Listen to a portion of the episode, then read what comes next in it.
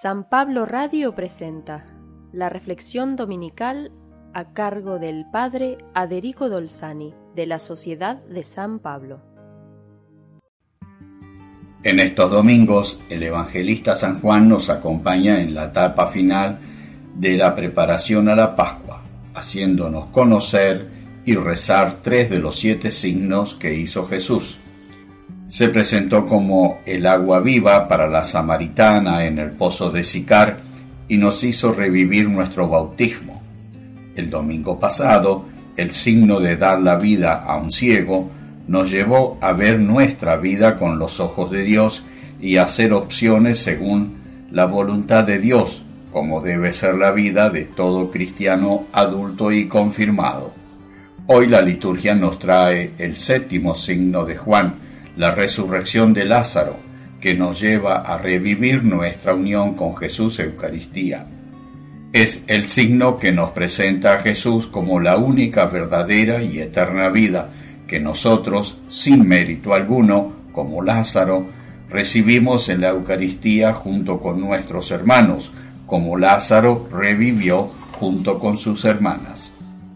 Lázaro, muy amigo de Jesús, está enfermo y sus hermanas envían un mensaje a Jesús, Señor, el que tú amas está enfermo. Ellas esperaban y confiaban que Jesús vendría inmediatamente y lo sanaría. Pero Jesús se queda dos días más en aquel lugar lejano y aclaró a sus discípulos que no era una enfermedad mortal, como no lo es tampoco la muerte biológica para un cristiano, sino que es la oportunidad para dar gloria a Dios. Cuando Jesús llega a Betania, Lázaro había muerto desde hacía cuatro días y había sido sepultado. Martas, apenas supo que Jesús llegaba, salió a su encuentro y le dijo con sincero reproche, Señor, si hubieras estado aquí, mi hermano no habría muerto. Pero añade confiada, pero sé que Dios te concederá todo lo que le pidas. Jesús responde con la creencia de ese tiempo, tu hermano resucitará. Marta expresa la fe de muchos piadosos judíos de entonces, que creían que cuando el Mesías viniera y triunfara, todos los justos iban a revivir para ver y gozar por un tiempo del triunfo de Dios sobre el mal. Jesús la corrige afirmando que Él es la resurrección y la vida, y que quien cree, aunque muera, vivirá. No es fácil creer, o mejor dicho, confiar plenamente en esa palabra de Jesús. Por eso Jesús es directo a Marta y le dice, ¿crees esto? Marta expresa su fe en Jesús. Señor, creo que tú eres el Mesías, el Hijo de Dios. Esa respuesta conmueve a Jesús que repregunta dónde lo habían puesto.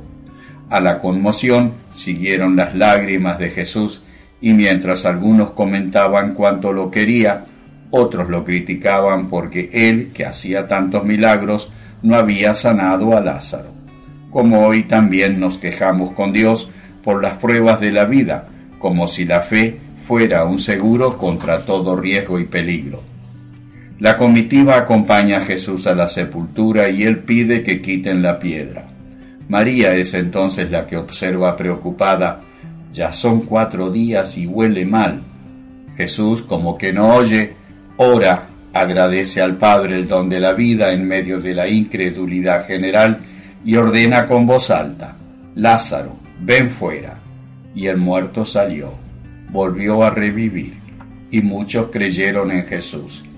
Devolviendo a Lázaro la vida biológica, porque Lázaro volvió a morir, Jesús demostró que Él es el dueño de la vida biológica y también de la vida eterna, que nos da a todos cuando dio su vida en la cruz por todos nosotros. Y hoy, en la Eucaristía, Jesús sigue siendo para todos la resurrección y la vida. Quien comulga con fervor, quien vive unido a Jesús en esta vida, nunca morirá, porque Jesús es la garantía de la vida eterna. Que Dios te bendiga en el día del Señor.